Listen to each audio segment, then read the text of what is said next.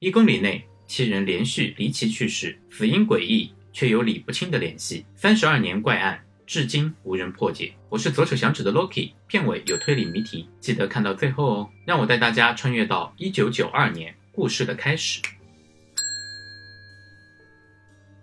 熊曲町是一个位于大阪府泉南郡的小镇，人口不到三万，是一个平静和安宁的地方。四月二十九日的晚上，第一位死者。十七岁的金属厂工人小 A 在水池中溺亡。作为最初的死者，小 A 是此次事件的起点。他是在吸食违禁品后，对同伴说想要去游泳，直接跳入水池中，随后溺亡。警察的调查显示，小 A 是一个吸食违禁品的少年，他经常和他的朋友们一起吸食违禁品。这种违禁品可以让人产生幻觉和失去意识，但也会对心脏造成严重的损伤。警方判定小 A。可能是在产生幻觉后不小心掉进水池，因为失去意识而无法自救，最后溺毙。他的死亡被判定为一起意外事故。五月二十九日晚上，十七岁的无业青年小毕成为了第二位死者。他在家中因急性心力衰竭死亡。他的遗骸是在第二天早上被他的母亲发现的。他的身上没有任何的外伤，也没有任何遗书，只有一些违禁品放在旁边。警察的调查显示，小 B 也是一名吸食违禁品的少年。他和小 A 是同学，也是朋友，他们经常混迹在一起。警察认为小 B 可能是在违禁品的作用下心脏衰竭去世，判定为自然死亡。这两起事件看似只是普通的事故，然而在当时人口仅有不到三万的熊取町来说，也可以算是引起了不小的震动。不过，因为这两名死者。都和违禁品有关，所以警察并没有足够的重视。在小 A 去世一周后，六月四日晚上，第三名死者，十七岁的无业青年小飞在农场内上吊身亡。他的遗骸是第二天早上被一个农民发现的，他的身上依然没有任何外伤，也没有任何遗书，只有一条用来上吊的绳子。警察的调查显示，小飞是一个叫风的暴走族团体头目之一，他是小 A、小 B 的学长，也是朋友，他们经常一起吸食违禁品、打架、偷窃。从中学三年级开始。他就因为沉迷博青歌而频繁逃课。中学毕业后，小 C 进入职业学校，不到一年就退学，变成了无业游民。在死亡当天的四日凌晨十二点左右，他曾经回家一次，凌晨两点又再次外出。三点，他的遗骸被发现，在他的口袋中发现了一些关于讨要欠债的广告单页。另外，在小 C 的家中还发现他向友人借了十几万日元的欠条。此外，还有一点比较值得注意，那就是他在生前曾经提到过，曾经被白色的车子追逐过。他的死亡被判定为一起自杀事件。小 C 的死令他的亲人和朋友倍感意外。他死前没有任何的征兆，对他的自杀动机，家人与朋友也根本没有头绪。然而一周后，六月十日晚上，更加令人意外的事情发生了。从外地赶回熊曲。参加小飞葬礼的小弟，竟在古寺的储藏室中上吊身亡。生前，小弟曾经因为违禁品而被逮捕。根据附近的居民所说，他生前会盗窃附近居民的自行车，并且破坏自动贩卖机和公用电话。说白了，其实他是个典型的不良少年。但在参加小飞的葬礼时，他曾经说过：“为什么就这样死了？我们要努力，连小飞的那份一起活下去。”与此同时，小弟当时交往的女性已经怀孕，两个人正准备结婚。并且打算购买婚房，然而在这种情况下，小弟竟毫无征兆地在储藏室中自杀。让人不解的是，他在自杀的头一天还曾经拜托母亲让他买一个保温饭盒，以便拿到公司使用。在事发当天夜里，他还和母亲一起吃了晚饭，而后就说和朋友有约，就出了门，饭也没怎么吃。他这一走就再也没有回来过。他曾经告诉过他的母亲，有被一辆白色的车子追逐过，还说过这个事情麻烦了这一类的话。有一次。他说，他的朋友小易也曾经发生过类似的事。七天后，六月十七日晚上，第五个死者，十八岁的旅馆服务员小易，在农场中双手被束，上吊而亡。小易出生于高知家庭，从高中辍学后，在事件发生的前一年。在小弟的父亲所经营的建筑公司和小弟一起工作过一段时间。事发当时，他去到三重担任旅馆服务员。他和小飞以及小弟同样都属于同一个暴走族团体的成员。和其他人不同，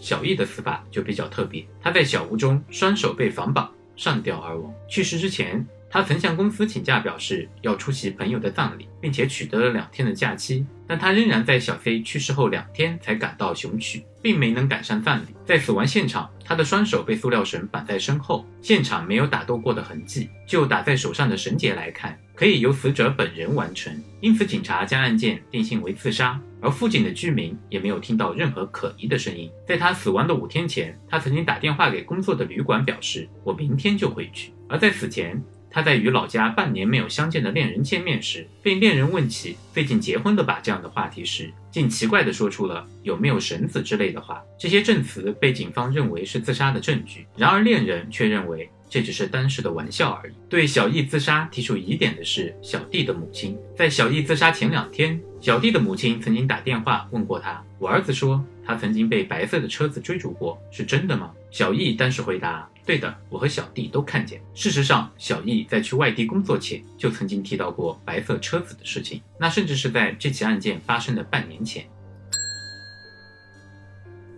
一周后的六月二十五日，第六人熊曲县的二十二岁的公务员小 F，这位公务员与暴力团体没有任何的关系。他被在熊曲郊区的山林中发现，他被用粉色的衬衫打成结，吊死在树上。小 F 在工作上得到的评价很不错，在死亡当天，甚至还从自己家中带着当天的便当出门。从他的表现来看，完全没有当天要自杀的迹象。更让人感到奇怪的是，小 F 当时的死亡状态。在山林中发现的小 F 被用衬衫吊在树上，但对于树干的高度，并非他伸手所能触达的高度。那么，他究竟是怎样被吊到树上的？这也是此案最大的疑点。事后，警察仍然判定此案为自杀，但当地人却更倾向于他杀的可能性。又一周后，第七人鸟取出生的女大学生小巨，在这一年四月考入当地的一所体育大学，并参加了田径项目的训练。与上面提到的第六名死者公务员小 F 一样。他与暴走族团体没有任何的联系，也没有吸食违禁品的前科。如果硬要找到共同点的话，小巨和小 F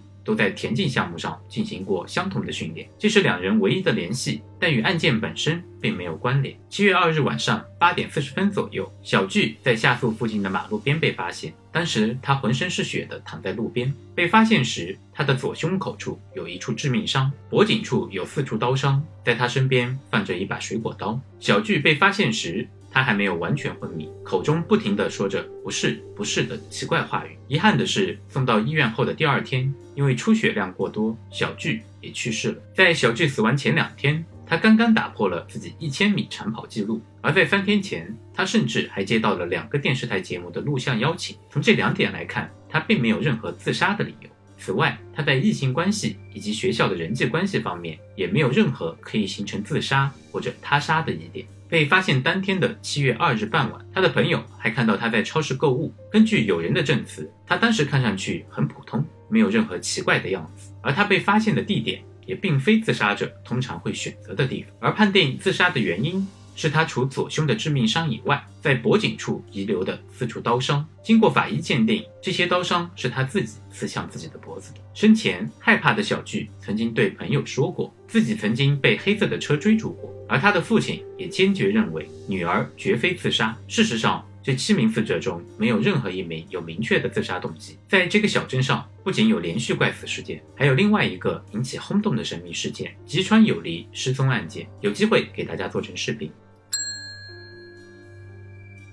疑点一：这七个人中，除了小 B 之外，其他六人都曾经提到他们在死前被一辆白色或者黑色的车子追逐过，而且这辆车的型号和牌照都没有人记住，只知道它是一辆日本产的轿车。这辆车子可能和这起事件有关，也可能是一种巧合。没有人知道这辆车为什么会出现在那里。疑点二：除了小 A 之外，其他六个人都没有留下任何遗书或者自杀动机，而且他们的死亡方式和地点都很诡异。有的是双手被绑在背后上吊，有的是用衬衫打成绳结吊在高枝上，有的是在马路上用刀刺向自己的胸口。这些死亡方式都很难用自杀来解释。也许有人在暗中操作他们，并杀害了他；也许他们是为了某种原因选择了这样的死法。没有人知道他们真正的意图。疑点三：这七个人中。除了小 F 和小巨之外，其他五个人都有吸食违禁品的前科。这种违禁品可能是他们自杀的诱因。没有人知道违禁品的真正作用和影响。时至今日，人们对这一系列事件仍然有诸多猜疑。有人认为死去的七人与某种神秘的献祭仪式有关，也有人觉得这和暴力团体的复仇有关。然而，无论哪一种说法都缺乏证据，反而每种说法都能在案件中找到相悖的证据。也正因为如此，这起连续事件成为了日本最出名的未解谜案。对于这个案件，你怎么看呢？接下来是谜题时间，你能解开谜题吗？在去年的冬天，发生了一个很奇怪的案件。一名叫做比尔的大学教授被人发现死在家中。比尔的家里没有明显的搏斗痕迹，只有一叠现金留在桌面上。他坐在椅子上，头向后仰着，嘴巴张开，左手拿着一把手枪。警察派来的验尸官检验后，证实死者的死因是口腔中弹，子弹从他的口中穿过了后脑。经过调查，在案发前有三个人出入过比尔教授的家，分别是他的牙医、学校的同事以及一名推销员。于是警官把这三个人叫到警局问讯。比尔的牙医说，当天比尔牙床发炎，他打电话给我，我过去替他治疗后就匆忙离开了。比尔的同事解释说，现场留下的现金是我的，不过我是下午到他家的。主要是跟他谈买卖黄金的事儿，他最近在做黄金的生意。推销员说，我去他家推销剃须刀，他看过后没有买，于是我就没有继续逗留在那儿。警方在深入取证后，在上面三人中找到了凶手。你觉得是哪一位呢？把你的答案写在评论区。如果你对悬案有兴趣，推荐你看右边的视频，点击小铃铛订阅，以免错过下一个奇案。我是 Loki，我们下期再见。